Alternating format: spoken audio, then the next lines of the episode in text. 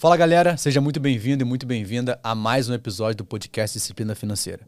Ó, é provavelmente você tem visto nos últimos meses um grande aumento dos custos do mercado. E talvez você não saiba como isso funciona, como é que você pode se preparar para sentir um pouco menos esse poder da inflação de forma negativa na sua renda, no seu investimento, na sua casa, na sua família. Mas hoje quero falar com um cara, um especialista no assunto, que trabalha muito na área do varejo, que vai explicar um pouco pra gente. Ele já é um empreendedor, digamos, serial killer, né? Um cara que já trabalha há muito tempo empreendendo. Eu quero deixar passar a palavra para ele, mas antes não se esqueça de curtir o nosso canal, de compartilhar e ficar com a gente até o final, porque você vai gostar muito desse episódio. Então, hoje, Fernando, seja muito bem-vindo. Hoje você é CEO da Pesquise Já. Eu queria que você contasse um pouco mais de quem é o Fernando Fernando em alguns segundos. Vamos lá. Fernando é casado com a Kátia, pai do Lorenzo, da Valentina, do Luca e da Catarina. É um apaixonado por varejo. Minha trajetória inteira foi no varejo. Fiquei quase 19 anos uh, uh, no Walmart na época, entrando lá como, como trainee, saindo como vice-presidente. E foi ali que eu conheci um pouquinho esse mercado de inteligência de mercado, né? de, de, de índice, de uh, economia, de mercado de compra e venda. E aí eu me apaixonei e fui atrás de, de empreender nessa linha. Não, legal. E você vê que ah, eu, vou, eu vou colocar na próxima vez o Fernando como host junto com, no podcast, né, com essa voz de locutor. É melhor que ele participe do meu lado aqui, que vai ficar melhor, né? Vou, é o meu plano B, é o meu plano B. que legal. Fernando, sim, acho que antes de mais nada, eu gosto muito de ouvir a história das pessoas né, entender a jornada dela como empreendedor, como empreendedora, como é que surgiu. E não tem como a gente não ouvir falar que você entrou como trainee no Walmart, saiu como vice-presidente. Né? Como é que foi essa jornada? Como é que foi esse desafio? Antes de a gente entrar, Legal. aonde você chegou agora, mas a sua jornada desse processo de aprendizado. Legal. Eu tinha 23 anos e trabalhava no canal de alimentação. Eu era uh, diretor de treinamento da franquia, na época Pizza Hut e KFC. E o Walmart veio para o Brasil para aumentar a, a operação, para iniciar a operação de, de, supermercados. Aí um headhunter me ligou e falou: Olha, tem aqui uma, uma vaga de trainee numa empresa americana tal que você vai fazer um projeto de desenvolvimento Brasil-Estados Unidos. Falei: opa, vamos lá ouvir. E era o Walmart. E a entrada era, eles queriam pessoas capacitadas que tivessem alguma experiência com público e varejo para um programa de trainee que depois ia ser extensivo para fora. E aí eu entrei, e aí depois de alguns meses, o, o programa de trainee teve um viés, e eu entrei para a área comercial do Walmart. Né? Quando eu entrei na área comercial, é, era, eu era um trainee assistente comercial, e eu tive vários professores lá dentro que deram oportunidade, e a primeira categoria que eu caí foi ferramentas. Né? Então, olha, eu tinha uma compradora de ferramentas, e ela falou que você entende de compra e venda? Eu falei, nada. Ela falou, então eu vou te ensinar. E aí, no processo de aprendizado, existiu o quê? Olhar eu, como vendedor, olhar o concorrente, olhar as marcas e olhar o posicionamento de preço. Então, o que, que tinha atrás disso? Quem eu sou, quem eu quero ser, quem eu vou atender e como eu vou me posicionar. E aí que eu comecei a me apaixonar pelo processo. Então, na época, eu era um supermercado que vendia ferramentas e todos os outros segmentos. Eu era um category killer como um home center, não.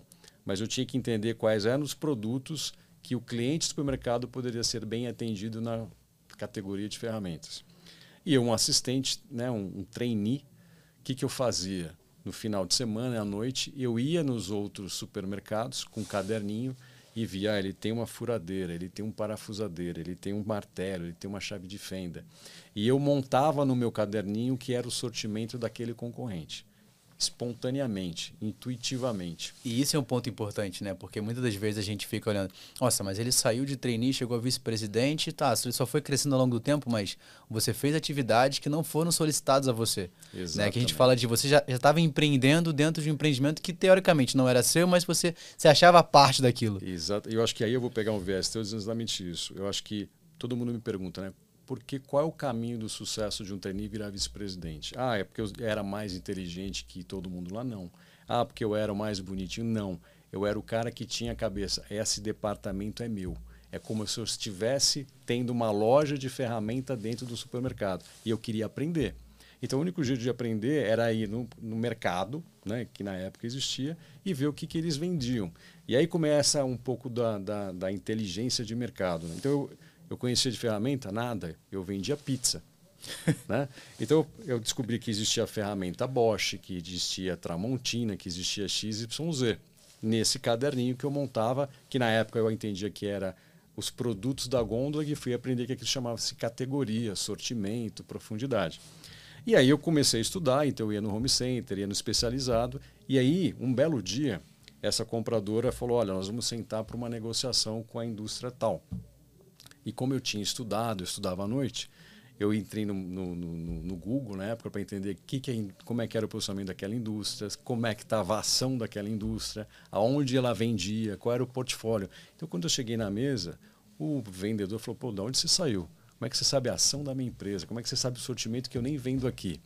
E aí eu falei, o caminho é esse.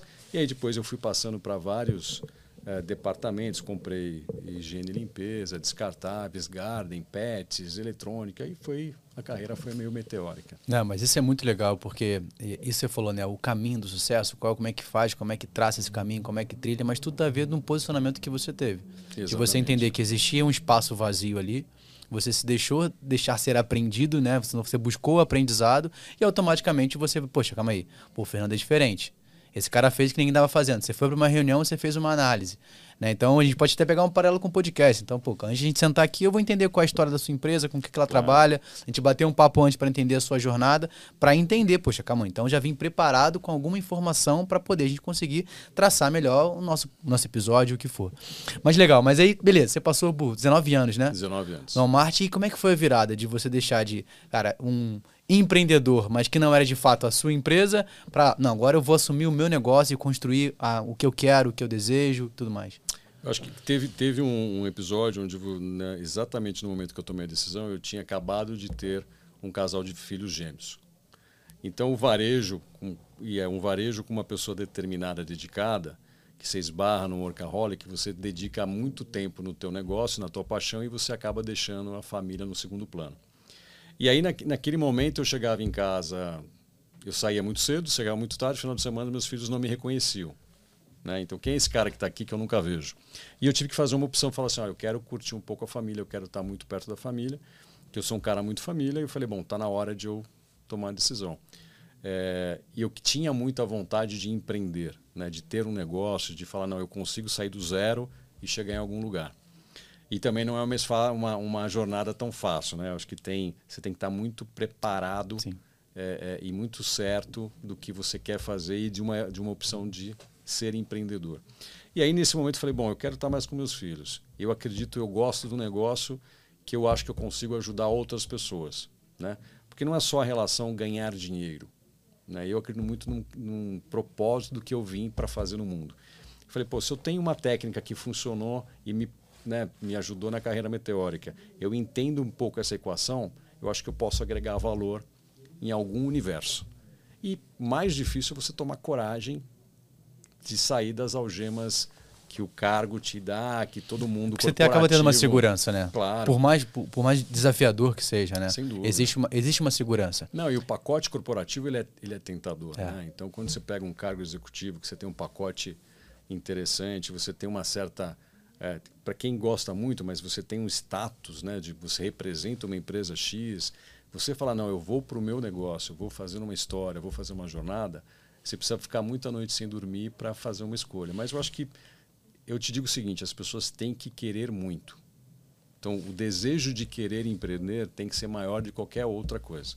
Porque quando o cara tem energia ali dedicada, a chance de dar certo é muito grande. Eu vou dizer uma coisa curiosa. Eu fiz sérios grandes treinamentos fora e tinha um teste de mercado que eu fiz comigo mesmo. Na época eu tinha um, um grande um amigo que era o presidente na época ele falou o seguinte: aproveita o teu relacionamento e vai visitar alguns presidentes e pergunta, fala do teu projeto. Mas não fala que é teu, fala que é sutil. O que você acha desse negócio e tal? Uhum. E eu fui procurar 10 presidentes de 10 multinacionais. Quantos você acha que quando eu falei da ideia falaram, pô, vai e faz, de 10? De 10, no máximo 5. Um. Porque todos ainda, assim, ainda foi muito otimista ainda. Foi otimista. Um. E o cara. E, e por que, que ele falou isso? Ele falou: olha, a ideia é bacana, eu acho que tem alguns desafios no processo, mas se o seu sonho, o seu coração diz para fazer, faça. Porque você já tem um ganho, você não vai se arrepender lá na frente, porque você tentou. Foi esse, esse um que Deu gás, né? Deu gás e falou, eu vou fazer. Não, isso é legal, Fernando. Você tocou num ponto antes sobre a questão da família ser a prioridade, né? Eu estava gravando um podcast e é uma frase que eu sempre uso comigo mesmo, né? Que às vezes o fundamento é mais importante que o faturamento. É, e você está muito preocupado, às vezes, poxa, tá num corporativo, você já tem ali o seu status, já tem tudo estruturado. Querendo ou não, pesa. Você fala, pô, já tem uma garantia aqui financeira, eu tenho uma estrutura. Mas calma aí, essa estrutura, esse, essa segurança não pode ser maior do que o fundamento, que para mim é mais importante. Exato. E isso, pô, lógico que pesou muito na tomada de decisão, mesmo sendo desafio empreender. Porque teoricamente você pulou várias casas para trás para depois você chegar naquele, naquele padrão que você estava, né? Mas acho que isso é bem legal. E, e hoje, teoricamente, o que a pesquisa já faz? Vamos lá. A pesquisa hoje é uma empresa de inteligência de mercado com cobertura nacional. Fisicamente, a gente tem é, pesquisadores e parceiros que vão no ponto de venda demandado, seja pelo varejo, pela indústria, para coletar informações como ruptura, é, share de mercado, preço, shelf life, aí vai. Né? E aí a gente tem um, no grupo uma outra empresa chamada A-Price, que a A-Price faz é todo o monitoramento também do varejo e da indústria no mercado online. E a gente também tem todo o monitoramento dos aplicativos de última milha, dos aplicativos proprietários. Então, o que a gente entrega hoje é uma inteligência de mercado omnicanal. Então, entendo o físico, entendo o online e entendo os aplicativos de última milha. É aí que eu consigo ver, eu consigo ver esse universo todo. Porque hoje o cliente, o shopper, ele é omnicanal. Você entra na internet, vê o preço, você vai num aplicativo ver o preço, você está perto do seu trabalho e eventualmente você compra na loja física, ou vice-versa. Então eu tenho que ter uma abordagem, entendimento da tua rotina, da tua jornada em todos os canais que eu estou como empresa, como, como varejo, como indústria, abordando. Né?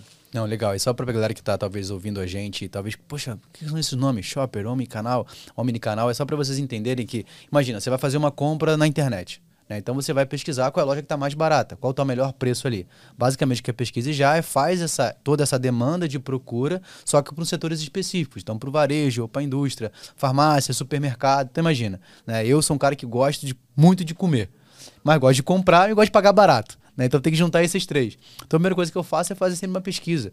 E isso é uma coisa que ajuda muito no planejamento financeiro. Né? A gente sabe que hoje teve um aumento muito grande, a inflação veio arrebentando, né? principalmente aqueles que têm uma, uma qualidade de vida menor, uma renda menor. Então quando você consegue ter a opção de fazer essa pesquisa, de fazer essa análise, mesmo que hoje a pesquisa já tem mais o foco relacionado para o varejo e para a indústria, mas é, a ideia é muito importante para a gente que planeja, para a gente criar essa estrutura e para quem está ouvindo a gente. Então basicamente o que ele faz é né? Se eu tiver errado, você pode me consertar. Ele faz essa pesquisa e entrega o melhor resultado para aquele cliente final, que vai ser a indústria ou o varejo. Exato. E aí, dando um, um, exemplo mais claro aí para as duas visões. Então, o que nós fazemos? A gente pega um briefing do cliente. Então, qual é o objetivo dele? Ah, eu quero trazer mais clientes para minha loja. De que forma? Eu quero trazer mais uh, acesso de clientes, aumentar o meu ticket. E a gente faz uma série de perguntas estratégicas quem é o teu cliente, aonde você está localizado, você é dominante em alguma categoria, então você tem lá, por exemplo, um varejo é, de periferia que tem focado produtos básicos, esse cara quer trazer esse cliente a mais ou clientes novos através dessas categorias. Então a gente traz para ele o que, que o concorrente está vendendo, quais as categorias, qual a profundidade, que marcas que ele tem, que preço ele está posicionado, e a gente ajuda ele um pouco na estratégia de como precificar e como comunicar. Né? Então ele vai ter uma visão do concorrente, uma visão dele, e a gente também estuda o comprador dele. A gente tem uma ferramenta de, é, é, é, de qualidade, de interpretação, de, de feeling, né? de como é que você vê a marca tal, aquele, aonde você faz as suas compras. E aí a gente junta o que o consumidor daquela região, que eventualmente também compra nele, aonde ele divide o ticket e a gente fala do varejo, que sortimento que ele tem que ter, ou que falta ter e como ele vai precificar para atender melhor esse cliente. Não, isso é ótimo, né? Porque você pega, por exemplo, uma, uma, uma cafeteria né? de um volume maior. Né? Eu sempre falo que a gente trabalha com três seis para entender o meu produto. Né? Então eu vou ter que trabalhar, entender primeiro o meu custo, Exato. eu tenho que entender o meu cliente, eu tenho que entender a concorrência. Uhum. Então, basicamente, quando a gente pega direto a pesquisa já, já faz todo esse trabalho. Já faz. Então, tem essa facilidade, porque com isso eu vou entender se eu estou vendendo no preço correto, se eu estou na região correta e estou no, no, produto correto. Exato. Né? Então, acho que isso é muito legal. Eu tenho uma cafeteria aqui próxima, né, bem pequena ainda, está tá, tá crescendo, graças a Deus, mas a gente olha muito isso. Eu tenho que olhar a minha região. Tá, será que se eu vender esse café aqui a cinco reais, eu tenho que olhar para a minha região, eu tenho que olhar para o custo daquele produto, né? O café aumentou bastante nos últimos meses, mas também para o meu cliente. Uhum. Será que nessa região esse valor faz sentido? Então tudo a gente tem que olhar e, pô, você ter um trabalho desse facilitado com toda essa inteligência é sensacional, né? É, e, e, e o ponto que você falou, exemplo, né? Independente do tamanho, eu posso ser um hipermercado, uma rede nacional, eu posso ser uma rede regional, eu posso ser uma cafeteria, eu posso ser uma padaria. O nosso, o nosso uh, ecossistema de solução, ele atende independente do tamanho. Então, vou te dar um exemplo. A gente tem um cliente que tem cafeterias, né? E ele é uma cafeteria premium. Só que ele entendeu que, por exemplo, ele tem uma fatia de uma parcela de potenciais clientes que viam ele como uma, uma um brand caro, um produto caro. Ele criou um acesso de um café, óbvio que não é um, um café arábico gourmet, mas ele dá um, a experiência de um café bacana, num ambiente bacana que dá acessibilidade. Então ele trabalhava com um cliente mais premium, obviamente esse premium também deu uma diluída com a inflação, que o mercado atingiu todos os níveis. E ele falou: não, peraí, eu consigo trazer uma experiência do meu lugar com o meu sortimento, o meu pão de queijo, com o meu pão francês, o que seja, mas eu vou fazer um café um pouco mais básico, nem tão requintado, não, né, não precisa ser é, é, todo trabalhado, mas você cria uma experimentação. Eu acho que tem isso também, né? Acho que a gente tem um mercado inflacionário onde você está fazendo uma estratégia de um produto melhor ou igual, com uma margem que traga uma margem melhor, mas também uma ponta de preço melhor. Mas quando eu falo de serviço, eu posso agregar, como eu já tenho toda a despesa lá, né, eu já tenho aluguel, já tenho funcionário, eu posso trazer uma experiência bacana num acesso de um preço legal. E aí a gente volta para um tema que é qual a estratégia que você quer ter? Quem é o teu cliente? Como é que você pode surpreendê-lo? Né? Porque preço é importante? É. Mas a experiência né, que você pode proporcionar vai além do preço. Então, muitas vezes a gente é contratado para ver verificação de preço. E a gente traz uma informação que o problema não está no preço. O problema às vezes está no sortimento, às vezes está no atendimento. E, e, a gente brinca muito, né? Quando a gente fala, por exemplo, de hipermercado, supermercado, mesmo a vendinha do bairro, o contato humano, né? ainda o olho no olho, o bom dia, o boa tarde, um sorriso faz total diferença para você fidelizar aquele cliente. Ó, o preço é relevante? É relevante. Não é porque só tem um sorriso que eu vou comprar lá. Mas se eu tenho um bom atendimento, eu me sinto bem, eu tenho sempre uma coisa legal, uma coisa nova, uh, eu tenho uma comunicação bacana e o preço, mais importante, é justo. Não precisa ser mais barato, precisa ser justo. Justo aonde? Na percepção daquele cliente, daquela comunidade, daquela região. E a gente vai trabalhar muito com a percepção, a diferença entre preço e valor. Exato. Né, então, basicamente, preço é que eu estou pagando, mas valor é que eu recebo de experiência naquele momento. Exatamente. E quando a gente começa a olhar para o valor, significa que meu ponto-chave não é o quanto eu estou gastando para aquele produto, eu estou olhando para o cliente. Exatamente. Então, quando eu começo a olhar para o cliente, o que vai ser melhor para ele? Como é que eu vou entregar o um melhor serviço, o um melhor produto, o um melhor café que seja. Isso faz a diferença.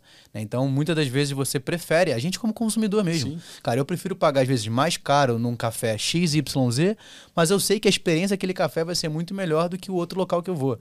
Né? Então, recentemente eu até brinquei, postei nas redes sociais de um café que eu gosto muito, que é o da Copenhague, o Canelinha, sensacional. Nossa, Rafael, R$ 8,90 um café? Cara, mas ele é muito melhor. A experiência, a, o atendimento, Sim. o ambiente faz muito sentido eu pagar R$ 8,90 naquele café, que é o mesmo café de R$ reais do, do, do vizinho. Exatamente. Mas a experiência faz essa diferença. Então, quando a gente entende sobre preço e valor, isso muda a forma que eu entrego meu produto ou serviço e o lugar que eu frequento também. Exatamente. E aí você falou uma coisa interessante, né? É, é, você tem você tem uma ideia de quanto vale um cafezinho? Ah, acho que um cafezinho vale cinco reais. Mas aquele canelinha, naquele ambiente, naquele tratamento, e por incrível que pareça, aquele é, agrado, né, aquele petit four, aquele pedaço de bolo de chocolate, ele é um carinho. Claro, e né? existe um custo naquele Existe ali, um custo para, para o empreendedor. Né? Exatamente. Né? E o que é legal é você entender todos esses elementos que fazem a diferença da percepção daquele consumidor de café que fala assim, eu pago 8,40 e eu acho justo do que ele pagar cinco e não ter nenhuma colherinha, não ter um açúcar, um adoçante para ele, né? Então acho que é, a relação e de novo a gente fala, qual é o mercado que eu tô, que cliente que eu quero ter e como é que eu vou trazer a diferenciação para isso. Não, perfeito. E ainda pegando no gancho do, do, trabalho que vocês fazem hoje na pesquisa já, né, como é que você vê esse mercado, né, o potencial de crescimento não só da empresa, mas do cenário como um todo? Né? A gente passou, a gente vem de um cenário muito inflacionário, né, a gente tem um momento conturbado que veio desde a época do Covid-19, que vem colocando, a inflação hoje não é um, um, um, luxo no Brasil, mas é uma questão mundial. E de que, de que forma a pesquisa já consegue ver? É, acredito que foi um momento muito bom para a empresa, né, nesse momento de pesquisa, mas como é que você vê os próximos anos do seu, do seu negócio? Eu acho que assim, a, a, a pandemia trouxe um, um para o varejo em especial uma, uma necessidade dele se é, é, tornar o canal Né? Então, o varejo era muito é, regionalizado, muito local, e muito existia uma resistência de não ir para o digital ou não ir para o aplicativo. Então, esse movimento da pandemia, se a gente puder falar que teve alguma coisa interessante na pandemia, foi que a gente teve para o consumidor uma visão de poder comprar, por exemplo, um aplicativo com o mesmo preço que estaria na gôndola e eu tendo que me deslocar. Quando a gente fala de tendência, eu acho que o que acontece é muito importante. Antigamente você tinha que achar um ponto, né? Que a gente fala, nossa, que ponto bacana. Olha, aqui se montasse um supermercado, uma farmácia é importante.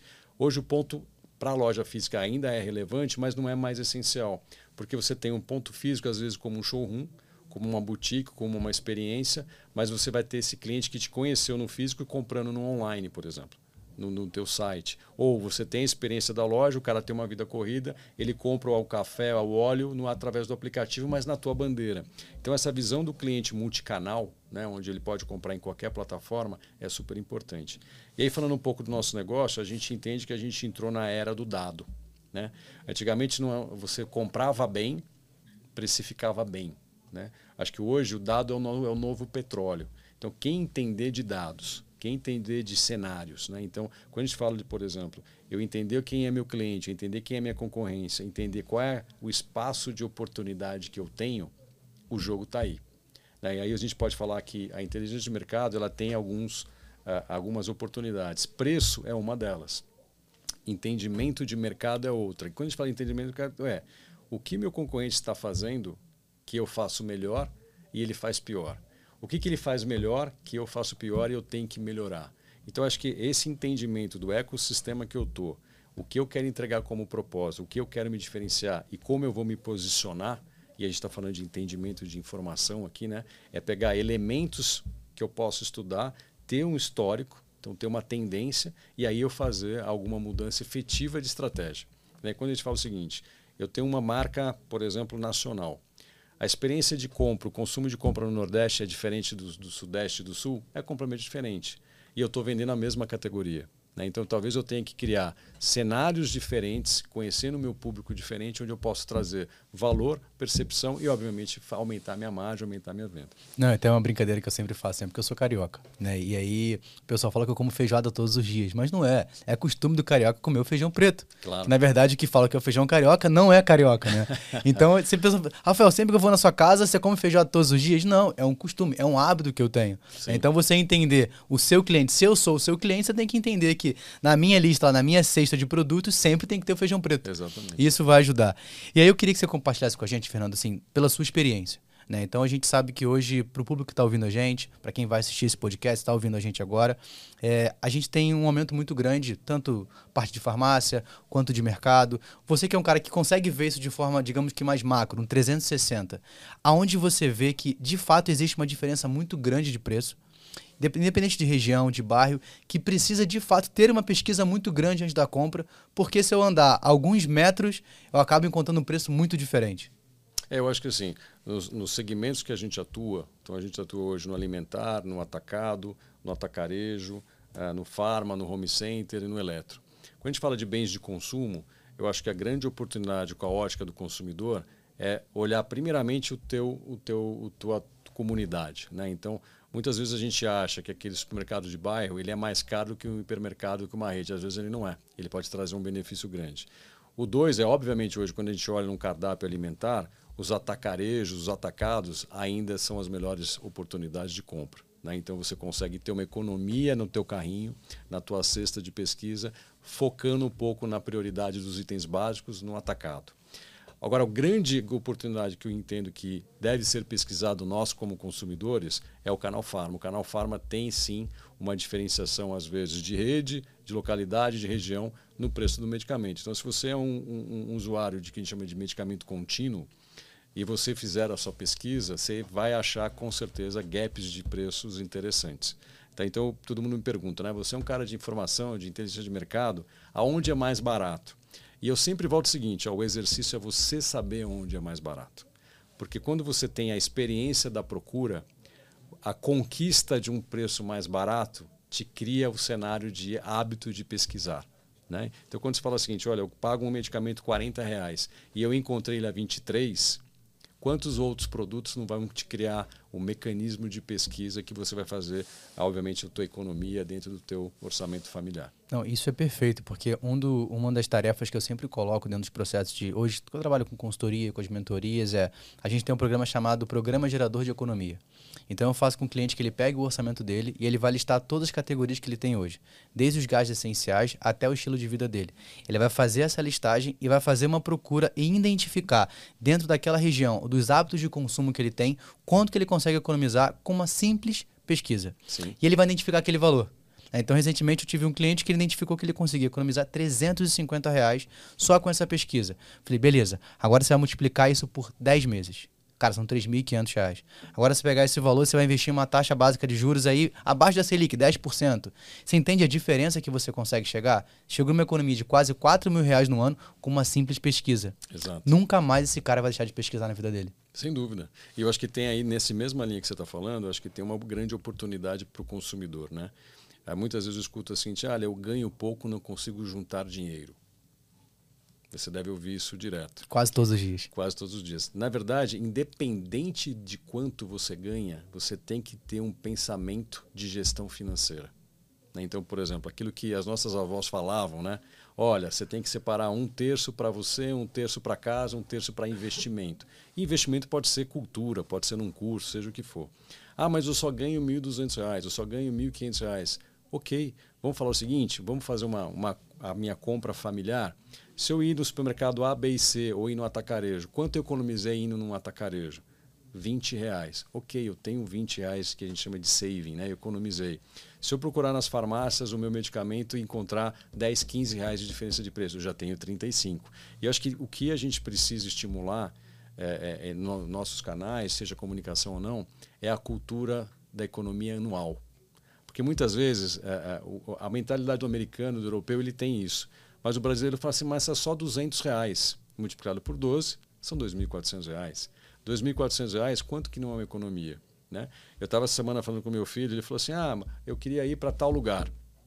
Eu falei, não tem problema. A gente vê no teu, no teu orçamento, né? Como é que a gente gerencia o teu orçamento e a gente vai guardando para você fazer o teu objetivo. Então, quem tem, eu acho que tem que ser estimulado, e digo mais, a gente deveria ter na, na, no ensino primário e secundário uma cadeira chamada gestão financeira, para estimular as crianças a pensarem com essa cabeça de gestão. Né? Então, se eu ganho 100 e eu quero comprar um pão de queijo, um, um sanduíche, o que, que eu tenho que economizar para eu comprar aquele sanduíche? Porque isso estimula um adulto consciente. Né? E quando a gente fala de compra consciente, economia é, é compartilhada e gestão financeira, tem que vir numa base. Claro, né? claro. Ninguém acorda falando assim, olha, eu tenho uma visão financeira, eu vou juntar dinheiro. Não, e se você parar para pensar, quando a gente pensa sobre gastar e economizar, o que é mais legal? Gastar, é claro. Isso é óbvio. Então você tem que fazer todo um trabalho que existe um, um, esforço. Né? Eu brinco que, cara, quando a gente fala de gestão financeira, é necessário que eu faça um sacrifício presente para alcançar um objetivo futuro. Uhum. Primeiro ponto é esse. Então, por exemplo, o seu filho teve que deixar de comprar alguma coisa para guardar aquele valor para aquela, aquela viagem que ele queria fazer. Exato. Isso pode ser com um produto, com um serviço, com uma viagem. Mas essa consciência que é a diferença. Então, a gente estimular isso é importante porque o brasileiro, o sul-americano em geral, ele é muito acostumado a visões de curto prazo. Né? Eu brinco que, pô, meu sobrenome é Rafael imediato, mas eu não sou imediatista. Então eu tenho uma visão de planejamento. Só que a maioria não tem essa visão. Essa maioria, não, eu quero um, uma necessidade, um desejo agora. Eu sempre vivo pelo prazer. E quando você fala em poupança, você está sacrificando um prazer momentâneo para alcançar um objetivo futuro. Por isso é muito difícil. Mas não quer dizer que você não deva fazer, mesmo sendo difícil. Sem dúvida. Eu acho que, eu acho que o papel é eu tenho que me permitir entender a mecânica da economia. Isso é ótimo. E quando você entende isso, isso funciona, flui melhor a sua vida financeira. E a, a vida financeira ela vai ser um dos pilares que vão fazer que todo o resto funcione. Né? Recentemente eu estava elaborando um estudo para uma empresa que a gente foi palestrar e tudo mais, e, cara, você pega funcionários endividados produzem 15 a 25% menos. Né? Alguns estudos americanos dizem que isso pode chegar a 7 mil dólares por ano por funcionário. Aí você pensa, caramba, quantos funcionários eu tenho? Exato. Olha quanto de prejuízo eu estou tendo, deixando dinheiro na mesa, porque eu não olhei para o meu funcionário que estava endividado, não pensei em nada que eu possa ajudá-lo, e ele também não. Sim. Porque ele está só preocupado em outros setores. Mas ele, quando ele vê que todo o problema está relacionado à vida financeira mal organizada. Claro. Isso não só no consumidor, né? Quando você vai para o empreendedor, a gente discute o seguinte, né? X% das empresas quebram em, até o primeiro ano. Né? E normalmente você vai entender, é óbvio, tem uma série de cenários que podem acontecer, mas quando você vê alguns casos próximos, ah, o cara quebrou. O negócio dele era ruim? Não. O negócio dele era bacana? Era. As decisões que aquele empreendedor tomou, elas foram eventualmente erradas. Né? Então, às vezes as pessoas se preocupam muito mais com a casca. Olha, eu quero ter um escritório bacana. Joga lá um investimento, coloca lá uma estrutura. Mas para o negócio dele rodar, não precisava ter aquela estrutura. Ele podia ter uma coisa um pouco mais é, moderada, ajustada, e ele ter essa gestão de investimento. Né? Então, se eu ganho X, eu posso gastar quanto? Y. Por quê? Eu tenho que ter um, uma reserva, eu tenho que ter um investimento, eu tenho que ter uma, uma retomada para o meu próprio negócio. E muitas vezes a decisão está em não ter feito uma pesquisa. Né? Então, quem era o mercado, como é que eu ia entrar? E eu digo para todo mundo, né? a gente faz alguns, algumas mentorias e a gente fala o seguinte: você está preparado para ser empreendedor? Aí eu faço uma pergunta: como é que é você pessoa física empreendedor. Essa pessoa assim, não entendo. Aí eu vou na questão financeira. Então eu falo, como é que o que você, a tua compra é como? Ah, eu adoro comprar. Então outro dia uma mentorada falou assim: "Eu tenho 230 pares de sapato". É polêmico isso que eu vou falar aqui, né? A mulherada vai Aí eu perguntei assim: "Quantos pés você tem?" Dois. Você trabalha é, era um cargo executivo. Você, você tem que trocar cada dia um sapato? Tenho. Tem problema. Qual o máximo de sapatos que precisa ter? 30. Ah, mas é coleção. Tudo bem. Vamos ter 40? Então, quanto eu, de fato eu precisaria ter? Sim. Né? Então, parece uma brincadeira, mas é aquela questão seguinte: eu preciso comprar. Eu tenho, preciso daquele calçado. E a gente falou o calçado como exemplo, mas é a cultura de eu preciso é urgente, faz sentido, né? e ter todo um racional lógico para falar o seguinte: poxa, eu posso. A, a, a, gente brinca, né? O sonho ele é alcançado? Ele é para qualquer um. Só precisa ter o como chegar lá. Para alguns é mais rápido, para outros é mais demorado, mas eu acho que todo mundo que tem hoje um, um plano, fizer um trabalho, entender aquele mercado, estudar, e estudar num, num guarda-chuva muito maior, eu acho que a acessibilidade hoje ficou incomparável do que era 5, 10, 20 anos atrás. Não, com certeza. E pegando esse assunto de mentalidade para a gente criar, um, acho que uma coisa que eu sempre penso sobre mentalidade, eu posso ser o consumidor ou o construtor. Então toda ideia, todo produto, todo serviço, ou todo recurso que vem até a minha mão, eu posso sempre tomar aquela decisão. Eu vou consumir ou eu vou construir? Né? Então, se fosse uma semente, eu vou comer aquela semente ou eu vou plantar aquela semente, esperar que ela dê o fruto e recolher uma parte dela e replantar novamente. Então, isso tudo está relacionado à nossa vida financeira, à nossa empresa, ao nosso empreendimento, às minhas ideias e tudo mais. Então, a decisão que a gente sempre tem que tomar é o que você vai ser? Um construtor ou um consumidor. Isso, Isso faz total diferença. Cara, legal, bate-papo sensacional que a gente está tendo aqui. E aí eu queria que sim, a gente sempre contar encaminhando para o final do podcast, Fernando. Eu sempre gosto de deixar duas coisas aqui. Né? A primeira delas é uma mensagem. Né? Então, poxa, você que é um cara que empreende já há um tempo, tem muita gente que está ouvindo a gente aqui agora que é empreendedor ou quer empreender, então uma mensagem que eu acho que seria super importante. E o segundo ponto é um livro. Então pode ser um livro que você esteja lendo ou que você já leu, que te marcou, porque a gente tem a nossa biblioteca. Então toda temporada, ao final dela, a gente lança no nosso site todos os livros para as pessoas possam ali clicar, é, ler. Eu acho que é bom de estimular a leitura. Então eu queria que você deixasse uma mensagem no livro para que a gente possa Bora finalizar. Lá. Eu acho que para qualquer pessoa que queira ser empreendedor, ele tem que se fazer uma pergunta: o que eu estou ah, disposto a abrir mão? Né? Porque ele vai ter que abrir mão, seja do tempo dele, da qualidade de vida dele, do dinheiro dele. É, ele vai ter que abrir mão de alguma coisa para quê? Para chegar em algum sonho. Segunda dica que eu dou é o seguinte: estude e pesquise o que você vai fazer.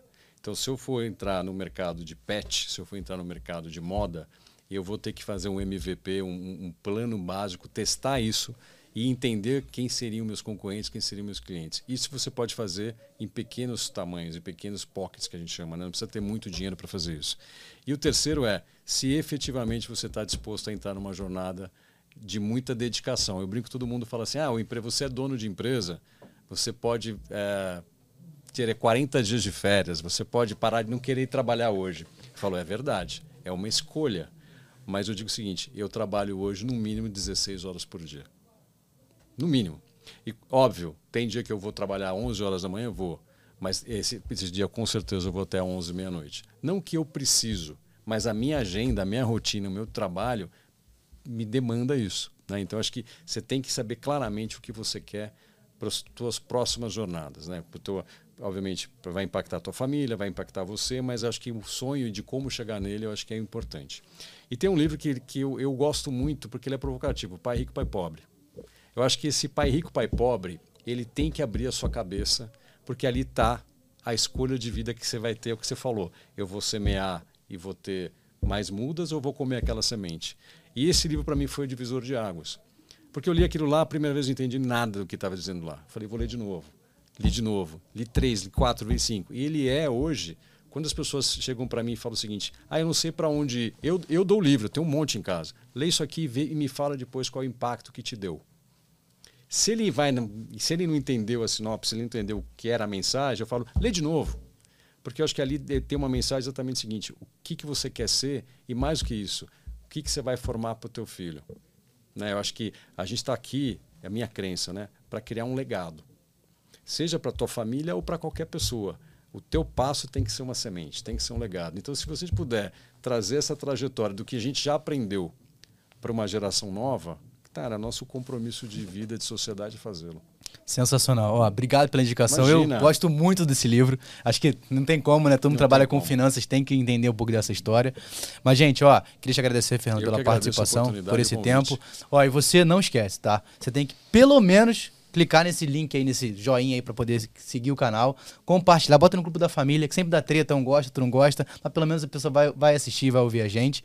E ó, não se esquece, toda terça-feira, às 11h59, mais um novo episódio aqui no ar, beleza? Nos vemos no nosso próximo episódio e até já. Fui!